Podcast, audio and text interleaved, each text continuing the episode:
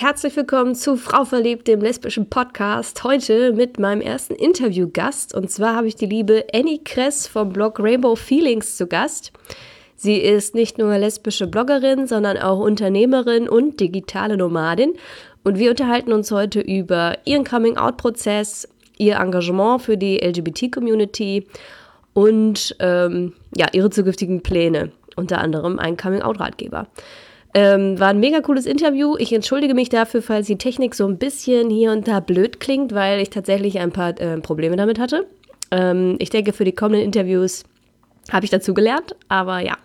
Ähm, nichtsdestotrotz, die Annie hat viele mega inspirierende und positive Dinge von sich gegeben und ähm, ja, ich freue mich, das heute mit euch zu teilen. Und ich würde sagen, dann legen wir einfach mal los.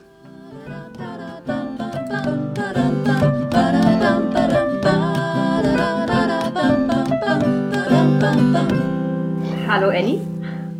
Hey Lina. Herzlich willkommen hier bei Frau Verliebt im Podcast. Dankeschön, ich freue mich voll, dass ich dabei sein kann. Ja, ich freue mich auch voll, dass du dabei bist als erste Gästin und ich bin äh, sehr gespannt, wie das jetzt hier wird.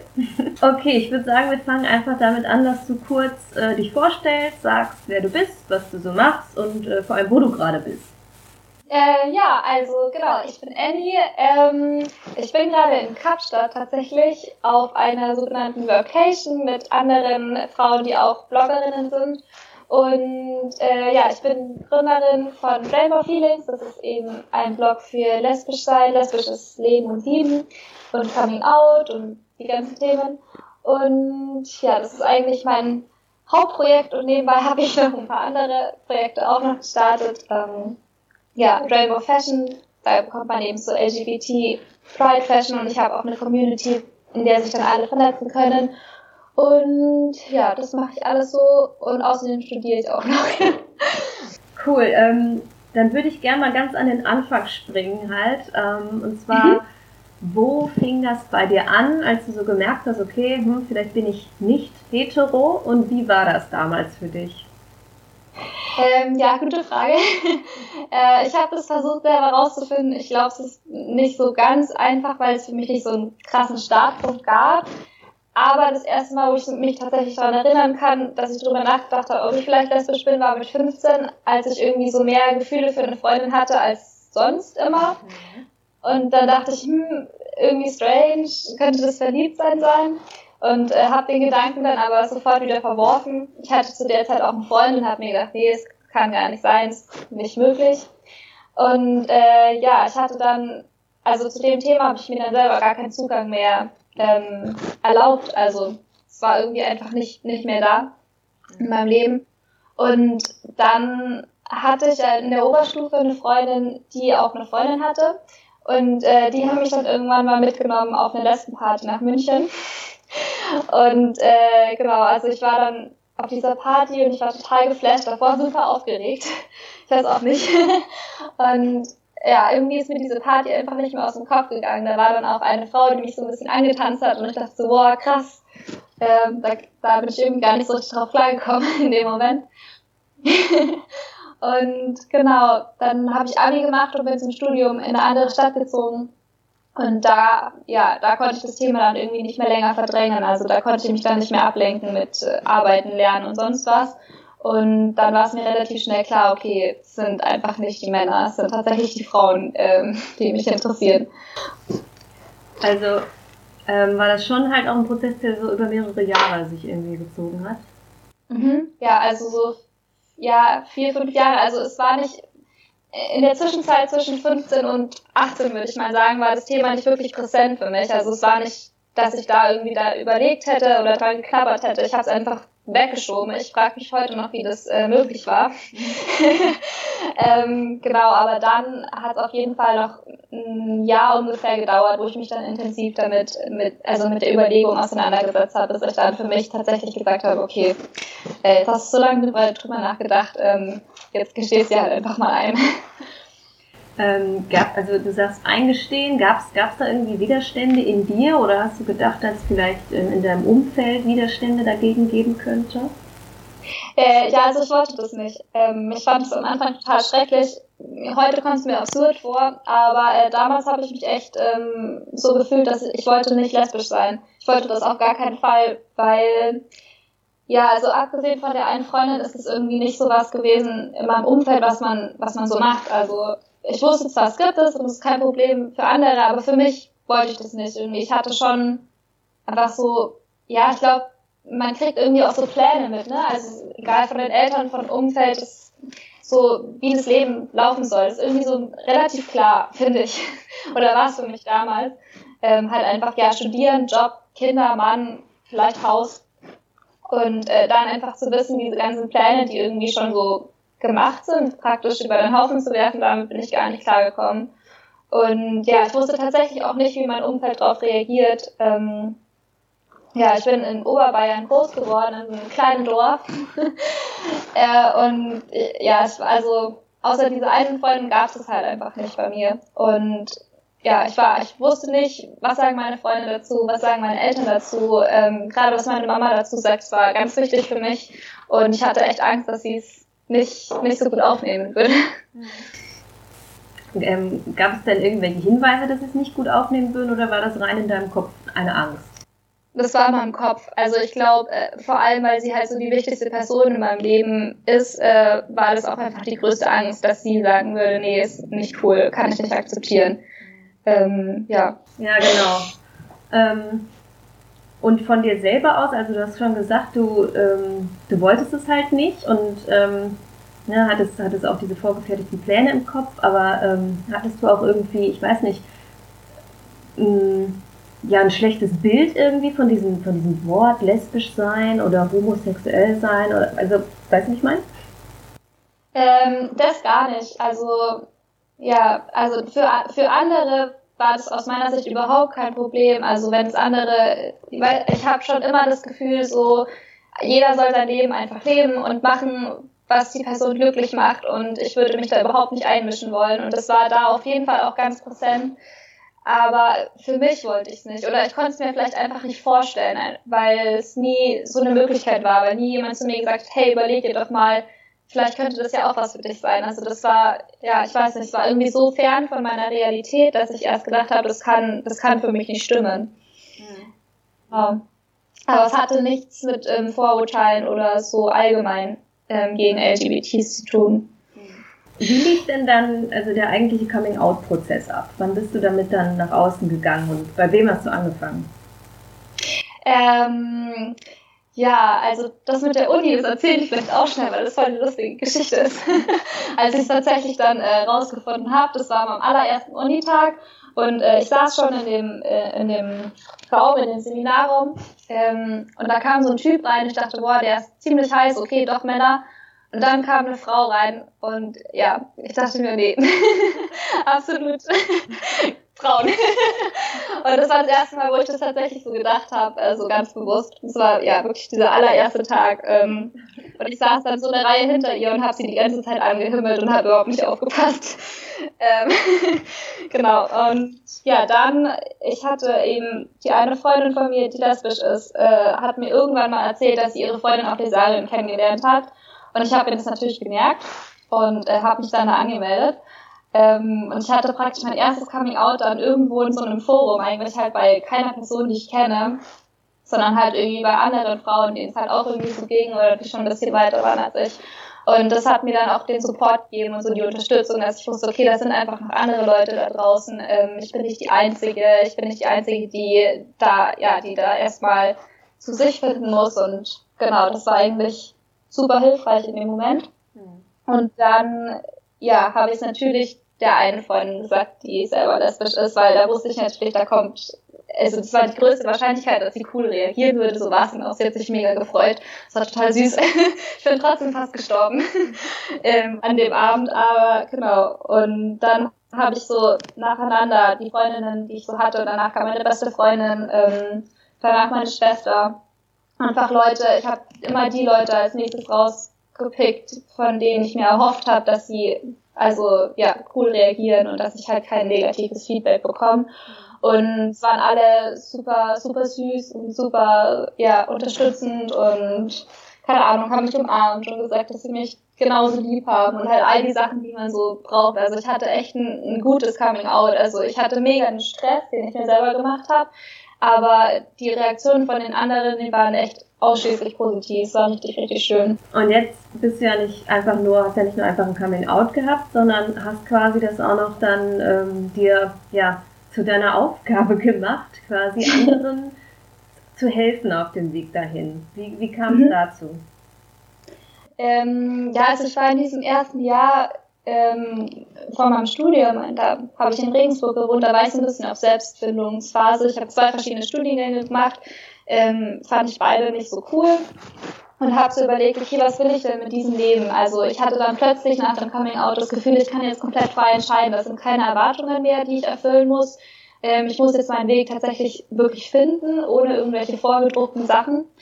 Und dann kam so wirklich die Frage, was, wie soll dieses Leben für mich aussehen? Und ich habe wirklich, wirklich lange überlegt und habe dann, äh, bin dann auf die Idee gekommen, Gender Studies zu studieren weil ich hatte äh, die LMAC, das ist ja diese Lesben-Zeitung, ähm, bei mir zu Hause neben dem Bett liegen. Und ich bin eines Morgens aufgewacht und habe sie angeschaut, die LMAC, und da war halt so eine LGBT-Aktivistin auf dem Cover mit einer Regenbogenflagge in der Hand. Und ich dachte, boah, ich habe dich so bewundert in dem Moment. Und ich dachte, boah, krass, ich will LGBT-Aktivistin werden, das ist, das ist meins. Und das war so ein innerer Call. Und ja, Regensburg war richtig geil. Ich hatte super liebe Freundinnen da und es hat mir echt wehgetan zu gehen. Aber ich wusste, ich, ich muss nach Berlin, ich muss Gender Studies studieren.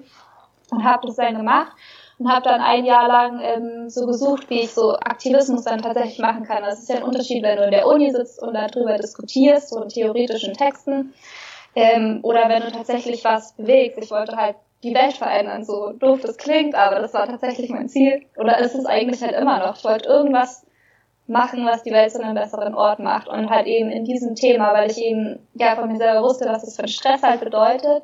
Und weil es für mich wie so eine Befreiung war. Also die ganzen Sachen, die jetzt in meinem Leben sind, die sind eigentlich hauptsächlich wegen meinem Coming Out passiert, weil ich, ich bin so viel selbstbewusster dadurch geworden.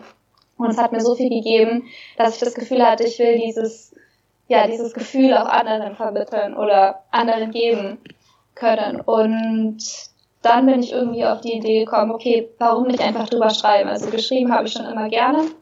Nur halt waren es irgendwelche Geschichten, die in meiner Schublade dann verschwunden sind.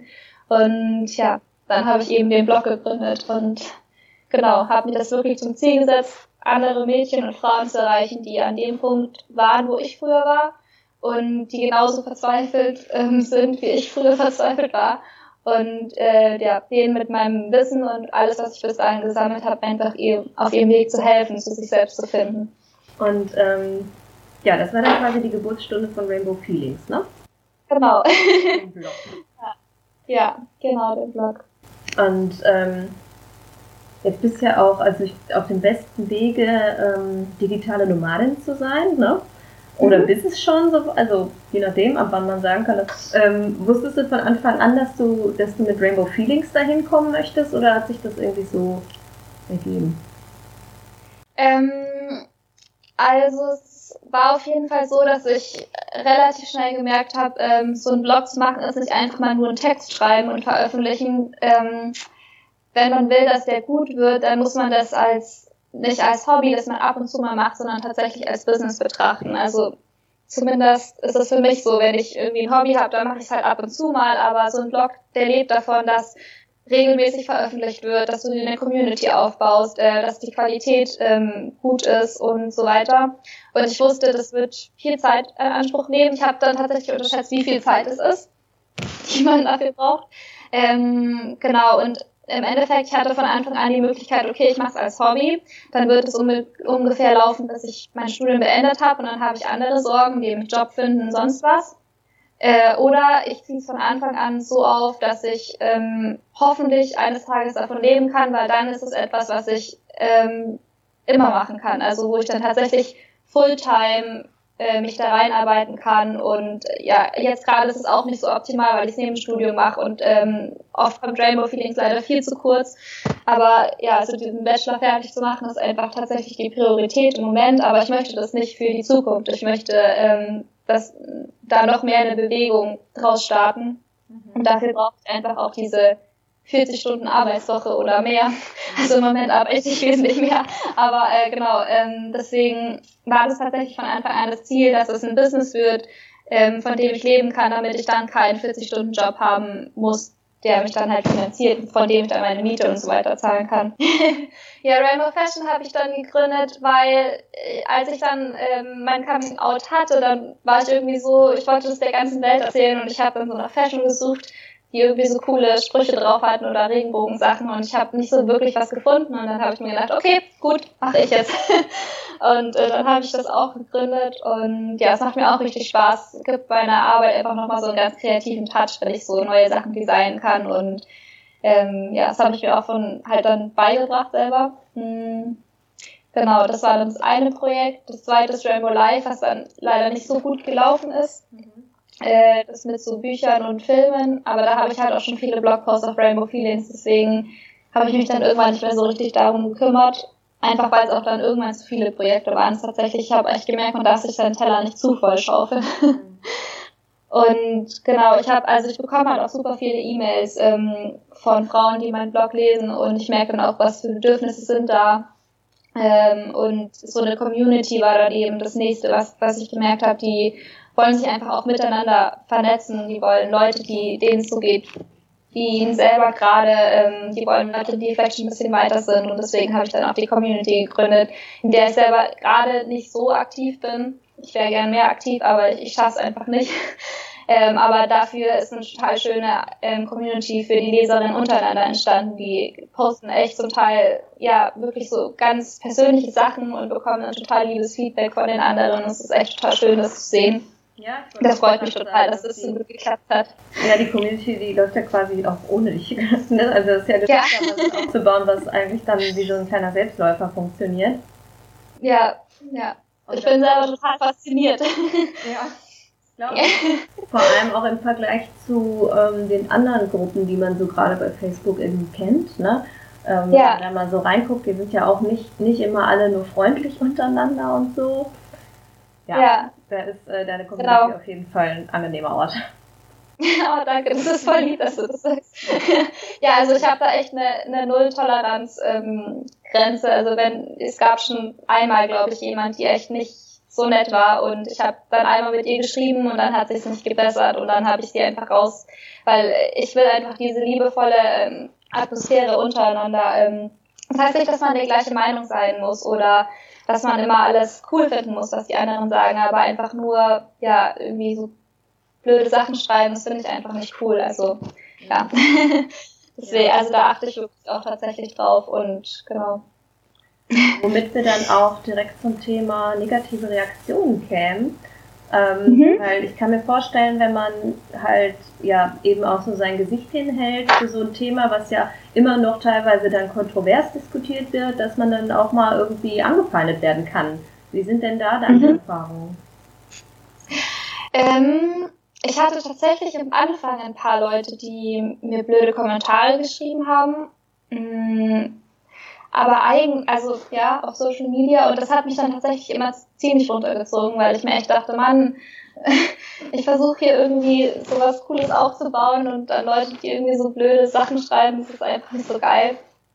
Aber ich habe es tatsächlich geschafft, ähm, dass, also ja, ich habe dann viel drüber reflektiert und auch viel mit meinen Freundinnen gesprochen, die auch einen Blog haben und ähm, es kam dann irgendwie auch so raus, dass man sich halt die negativen Sachen viel mehr merkt als die positiven, die man im Leben bekommt.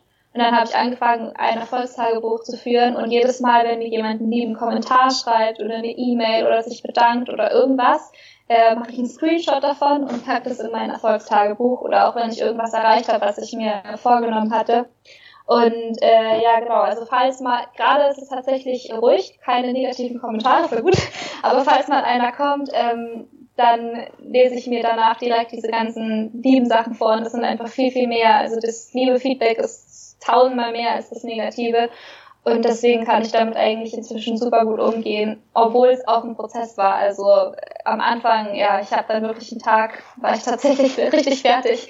Ähm, genau, aber ja, im Moment ist es echt, echt cool. Schön. Aber das ist ein super Tipp mit dem äh, Erfolgstagebuch. Das, äh, ich glaube, da kann man sich schon immer mit aufbauen.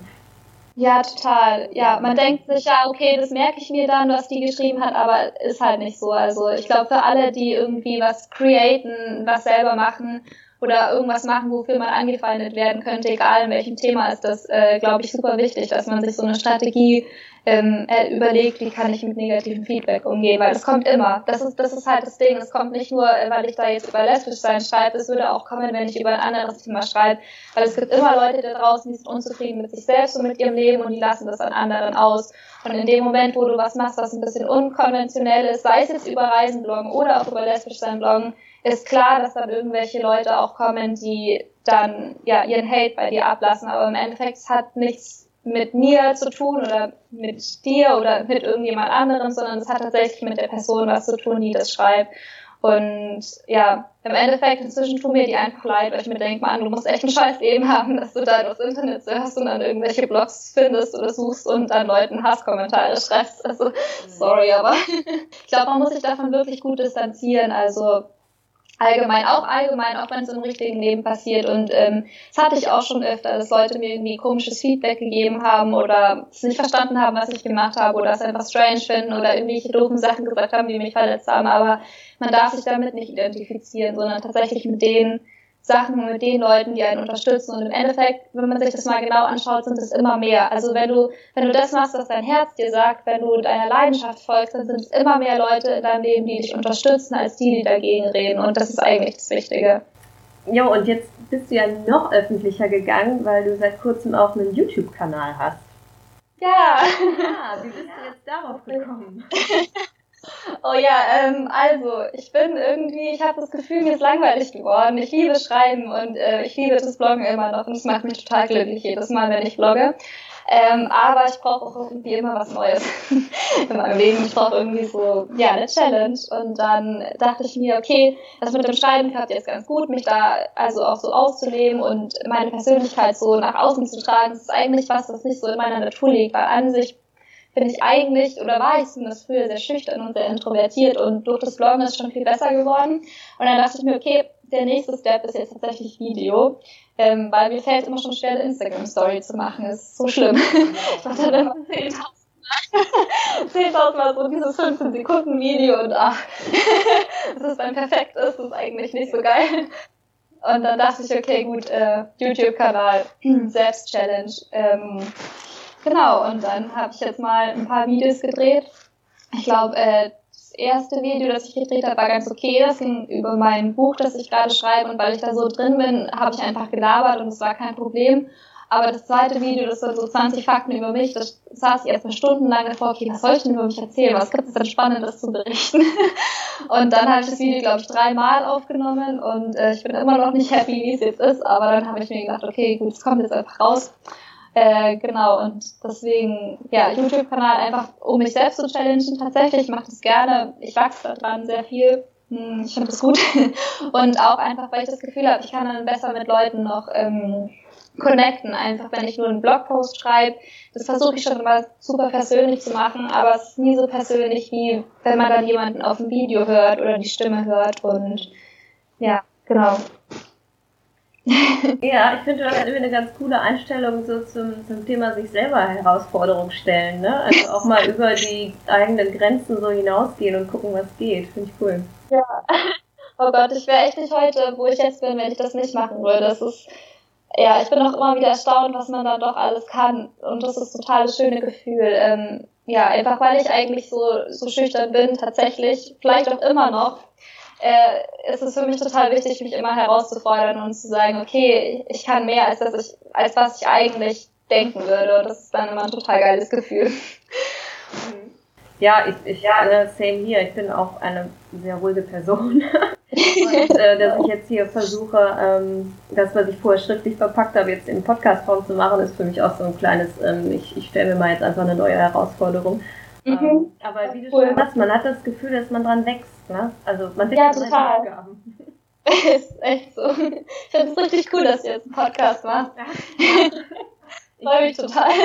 Noch ein paar technische Probleme hier und da, aber eigentlich ganz cool. ich meine, das gehört dazu, ne? Dass ich mal dieses erste Video geschnitten habe und hochgeladen habe, das hat ewig gedauert. Ja. ja, ist ja auch immer echt so eine Überwindung und erstmal irgendwie klarkommen. Naja. Ja, voll. Ähm, du hast gerade schon erwähnt, du schreibst ein Buch. So, da haben wir ja. ein Thema. Worum geht's da? ähm, es geht um Coming Out. Ähm, es ist ein Coming Out Ratgeber. Ich hab, ich schreibe das, weil ich liebe Lesen und ich habe mir, als ich mich geoutet habe, einfach so sehr einen, einen Ratgeber gewünscht, der alle Informationen, die ich brauche, so gebündelt für mich zusammenhält. Und ich habe ein bisschen was gefunden, aber nicht so richtig. Ich war nicht so richtig glücklich damit. Und ähm, ich hatte dann total Glück, weil ich eben schon eine Freundin hatte, die auf Frauen steht, die mir total viele Sachen erklären, erklärt hat. Ich habe dann relativ schnell Anschluss zu ähm, einer Gruppe gefunden, wo dann auch eine war, die mich total lieb so ja aufgebaut hat, alle meine Fragen beantwortet hat, äh, mir alles erklärt hat, was ich wissen muss, mich so richtig ja wie aus dem Bilderbuch, wie du vorhin schon gesagt hast, so in die Lesben-Szene so mitgenommen hat und ähm, ja, ich ich weiß einfach von den E-Mails und von, von was ich so auch mitbekomme, dass viele, viele da ganz alleine stehen. Also die wissen dann, okay, ich bin lesbisch, aber mit wem soll ich reden? Also da gibt es irgendwie niemanden in dem Umfeld oder niemand, der sich so richtig um einen kümmert. Man ist dann total allein und ich kann das so gut nachvollziehen, sich alleine zu fühlen. Und äh, deswegen habe ich mir gedacht, ich muss dieses Buch schreiben. Also ich muss das ganze Wissen, das man so mitbekommt, das ist ja schon auch wirklich viel. ähm, wie oute ich mich am besten? Oder schon angefangen mit wie, wie weiß ich sicher, ob ich lesbisch bin? Ähm, dann, wie sage ich es meiner besten Freundin? Wie sage ich es meinen Eltern? Was mache ich, wenn die scheiße reagieren? Ähm, auch dann später, wie lerne ich denn andere lesbische Frauen kennen und was bedeutet es eigentlich LGBT und, und lauter den Kram. Äh, das habe ich dann, ja, das verpacke ich gerade in ein Buch. Und genau, ich habe auch ein paar Sachen so rausgefunden für mich selbst, einfach dadurch, dass ich mich jetzt eben mit den digitalen Nomaden auch ähm, connecte oder halt vernetzt habe. Äh, da geht es halt auch ganz viel um Selbstfindung, um Selbstverwirklichung, um Selbstliebe, diese ganze Persönlichkeitsentwicklungsschiene, die ich bisher als ich mein Coming Out hatte, nicht so hatte. Und das beides zu verbinden, das ist total spannend, weil ich ganz, ganz viel davon rausnehmen kann, um eben so ein Coming Out dann angenehmer und besser zu gestalten. Und ja, äh, deswegen, ich dachte mir, das muss unbedingt, das muss irgendwie raus, das muss gelesen werden. ich echt das Gefühl habe, dass ähm, ja viele alleine sind und ich so mit diesem Buch so eine Coming Out Freundin oder so eine beste Freundin fürs Coming Out schaffen möchte. Ich hoffe, es gelingt mir. Oh Gott, ich bin schon so aufgeregt, wenn es dann rauskommt. Ich bin mir ähm, sicher, das wird dir auch noch gelingen. ja, ich glaube auch, aber trotzdem. Genau, und ja, das alles habe ich in ein, ein Buch gesteckt, so gut ich es konnte. Kann man schon absehen, ja. wann, wann das dann äh, rauskommt?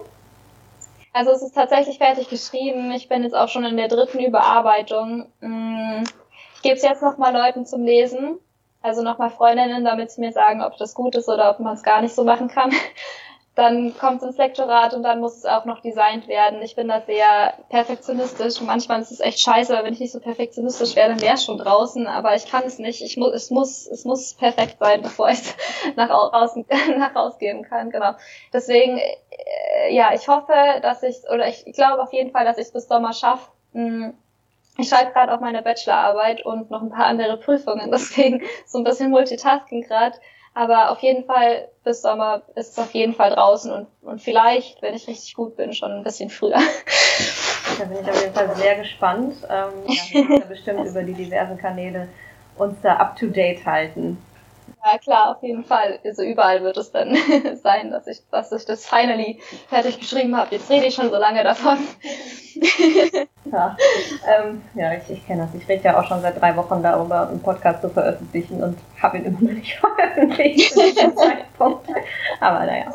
Ich finde einfach das irgendwie so schlimm, weil man nimmt sich was vor und man will das unbedingt dann so schnell wie möglich umsetzen und man arbeitet die ganze Zeit dran und dann kommen die ganze Zeit neue Probleme, die man vorher einfach nicht absehen konnte. Ja. Und ähm, ich finde, so Sachen lassen sich schnell lösen, wenn man es davor schon mal gemacht hat. Aber wenn es das erste Mal ist, dass du was machst und dann kommen ständig Sachen, die du zum ersten Mal machen musst, dann dauert es einfach. Und äh, ja, ich bin total ungeduldig auch selber gerade. Ähm, ich glaube, ich muss es aber einfach aushalten. ja, ich glaube, das ist auch so ein Training, ne? dass man einfach mal lernt, auch einfach nur äh, zu sein und sich nicht selber zu hetzen. Ja, voll, voll, genau. Manche Dinge brauchen auch einfach ihre Zeit. Also es versuche ich mir mit dem Buch zu sagen, es bringt jetzt gar nichts, wenn ich das so halb fertig rauswerfe. Ähm, ja, das dauert halt dann einfach ein bisschen und dafür ist es danach hoffentlich richtig geil. denn dann deine Pläne für die Zukunft? Also du schreibst gerade Bachelorarbeit, du schreibst ein Buch, ähm, im Sommer willst du fertig sein und dann? Ähm, ja, ich hoffe, dass ich im Sommer dann auch mit der Uni fertig bin. Das wird sich dann zeigen. Ähm, und dann ist der Plan, nach Bali zu gehen. Hm, ich glaube, das habe ich schon mal in einem anderen Interview bei dir erzählt auf dem Blog. Ne? Äh, genau, das hat sich ein bisschen nach hinten verschoben. Mhm. Also wir, wir planen Dezember 2018. Äh, ja, das ist auch so eine Sache, da denkt man, okay, das macht man dann irgendwie, aber dann kommen tausend Sachen dazwischen, die man noch irgendwie lösen muss. Deswegen, ja, werden werde ich und meine Freundin nach Bali gehen und sozusagen so ein bisschen auswandern und ähm, ja, den digitalen Nomaden-Lifestyle mal austesten, ob das cool für uns ist. Also ich glaube auf jeden Fall, aber genau, äh, das werden wir dann machen und ja, nach Bali, weil da halt das sind halt viele andere digitale Nomaden, die auch irgendwie so ein bisschen crazy sind und coole Projekte haben und ähm, viel arbeiten. Es geht uns ja nicht darum, eine Weltreise zu machen und Urlaub zu machen, sondern tatsächlich einfach ähm, noch mehr Zeit, mehr Fokus zu haben, um die Projekte, um Rainbow Feelings und das Buch und alles Mögliche halt dann noch weiter voranzubringen. Und ja, genau. Spannend. Ähm, was mir jetzt so spontan dazu einfällt, wenn man so damit äh, in die große weite Welt rausgehen will, hast du da nicht manchmal so Bedenken? Ich weiß jetzt nicht, wie die Leute auf Bali so ticken, aber wenn man da als lesbisches Pärchen dann so lebt, wie, wie das wohl so ist? Mhm. Ja, also das ist echt ein großes Thema für mich und auch für meine Freundin. Es gibt ja, es gibt ja diesen Gay Travel Index oder so.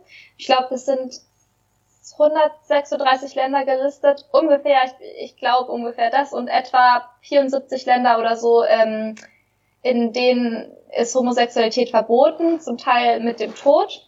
Ähm, also es ist wirklich heftig, wenn man sich das mal anschaut. Das heißt, jedes Mal, wenn wir wohin reisen, wir reisen ja auch so öfter, ähm, schauen wir uns ganz genau an, wie ist die Situation vor Ort, auch wenn es erlaubt ist, wie, wie ist die Bevölkerung. Also da fallen dann auch nochmal viele Länder raus. Äh, wir waren zum Beispiel auch in Weißrussland, da ist es offiziell nicht verboten, aber wir waren da mit einer Gruppe, mit einer LGBT-Gruppe für so Aktivismus, den wir gemacht haben und uns wurde tatsächlich einfach gesagt, wir dürfen niemandem erzählen, wofür, wo, warum wir da sind. Wir dürfen nicht Händchen halten. Wir können in der Öffentlichkeit einfach ähm, ja nicht zusammen sein. Und es darf einfach niemand mitbekommen, dass wir eine lesbisch-schwule Gruppe sind. Ähm, genau, obwohl es keine Gesetze dagegen gibt. Und das sind auch Sachen, auf die man tatsächlich achten muss. Und in Indonesien, also ist es tatsächlich so, dass eine Region äh, richtig hart auch gegen Homosexualität vorgeht. Ich glaube hauptsächlich gegen homosexuelle Männer. Ich weiß das jetzt nicht genau. Auf Bali allerdings ist es was anderes, ähm, weil das ist tatsächlich für LGBT-Tourismus bekannt, weil die ganzen Australier dahin fliegen und sich geilen Sommerurlaub machen, so wie wir nach Mallorca ungefähr nicht so weit von denen und auch nicht so teuer die Flüge. Deswegen, ja, da gibt's dann tatsächlich eine große Gay-Szene, die hauptsächlich aus Gay-Männern besteht, wie immer. Aber ich glaube, es ist auf jeden Fall okay, ähm, auch als lesbisches Pärchen dann dort zu sein und offen zu sein. Ich will halt auch nicht irgendwo sein, wo ich mir dann Sorgen machen muss, okay, kann ich jetzt Händchen halten in, in der Öffentlichkeit oder ja, es ist irgendwie, ja, ich will nicht so als die beste Freundin dann immer durchgehen. Mhm. Ähm, genau, ich, dafür bin ich zu, zu out. Also dafür bin ich zu sehr out of the closet. Und wenn ich dann schon LGBT-Aktivismus mache etc., dann will ich mich auch einfach nicht verstecken, egal wo ich bin. Ähm, aber Sicherheit geht trotzdem vor, ne? Deswegen, ja. Ja, mega cool, mega mutig auch irgendwie. Aber ja, irgendwie, irgendwer muss ja vorangehen, ne? Ja. Immer wenn es so Menschen dann gibt wie dich, die das dann machen. Ja, ähm, ja. ja, cool. Ähm, ich glaube, dann kommen wir auch schon so zum Ende hier. Mhm. Ähm, ich würde dir gerne noch drei Schlussfragen stellen. Ja. Äh, wobei vorher kannst du mal sagen, wie, ähm, wo kann man dich denn am besten, wie kann man sich mit dir connecten, wenn man möchte? Ähm, am besten, ich überlege gerade, ich bin eigentlich sehr aktiv auf Facebook und auf Instagram. Ähm, genau, da fährt man auf jeden Fall immer, wenn es irgendwas Neues gibt. Twitter habe ich auch, da poste ich aber eher unregelmäßig, muss ich sagen. Deswegen Facebook und Instagram sind, glaube ich, die besten Kanäle. Ich meine, klar auf YouTube auch, aber da kommen halt nicht so die Neuigkeiten über alles, was ich mache. Okay, cool. Ähm, meine drei Schlussfragen an dich. Mhm. Ähm, wie würdest du diesen Satz vervollständigen? Anders sein bedeutet? Äh, einzigartig zu sein, würde ich sagen. ja, weil anders sein, das klingt immer so negativ, aber ähm, einzigartig, das hat irgendwie sowas Schönes, weißt du, sowas, ja, Regenbogen, keine Ahnung, sowas Besonderes eben. Ja, nicht so nur nach 15. das bringst du schön, schön auf den Punkt, ja. Ich, ich stelle die Frage nur, weil, weil ich eben auch voll Angst davor hatte, anders zu sein, ne, so eine ganz lange mhm. Zeit. Und dann irgendwann ist mir klar geworden, dass das aber nichts Schlechtes sein muss. Ne? Ja, genau. Ja, voll. Es ist eigentlich ist Anderssein ja wertneutral im ersten. Es ist nur, es wird oft halt als negativ gedeutet. Deswegen. Ja. Ja, finde ich aber schade, weil im Endeffekt jeder ist ja irgendwie anders als jemand anderes, deswegen. So, und jetzt hätte ich gerne eine Empfehlung von dir für eine lesbische Geschichte, die du super findest. Entweder aus einem Film, einer Serie oder Buch. Oder von mir aus auch mehrere, wenn dir jetzt mehrere einfallen. Oh, ich habe gerade so viele in meinem Kopf. Ähm, ich weiß gar nicht. Mm, also tatsächlich fand ich halt deine Bücher super cool. Ich finde, die muss einfach jeder gelesen haben. Das ist wirklich das Erste, was mir einfällt.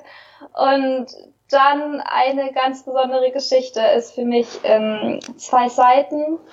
Das ist ein Buch. Ich oh, ich, ich habe gerade die Autorin, ich glaube Alison Gray ist die Autorin.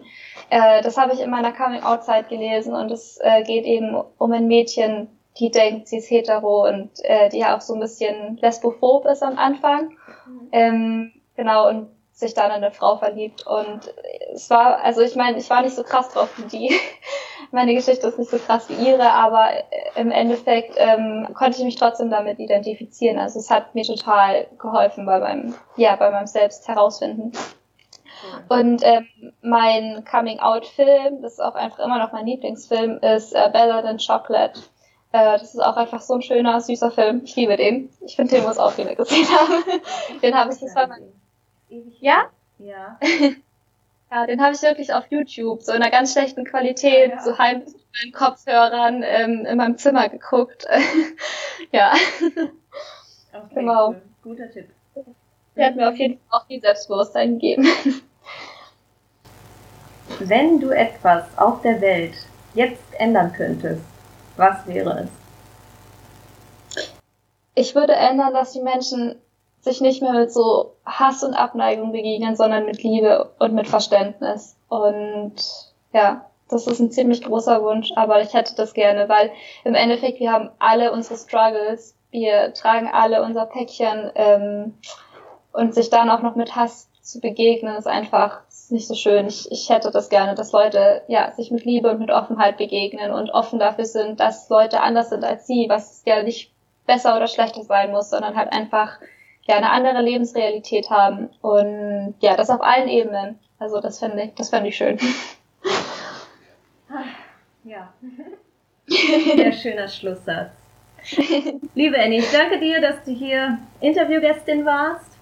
Oh, vielen, vielen Dank, dass du gemacht hast. Ja, mir auch. Ich fand die Fragen auch richtig gut. Also die oft letzten Fragen. Ich dachte, oh Gott, was kommt jetzt? Hoffentlich fällt mir was ein. Ja, ja. gut geschlagen. Okay, cool. Dann wünsche ich dir erstmal jetzt ähm, viel Erfolg mit dem, mit dem Buch, was jetzt kommt und mit, sowieso mit allen anderen Projekten. Und ich bin mir sicher, wir hören uns bestimmt nochmal demnächst. Auf jeden Fall. Ich wünsche dir ganz, ganz viel Spaß und Erfolg mit dem Podcast. Ich glaube, das wird super. Alles klar, dann okay. bis dahin. Ja, mach's gut. Ciao.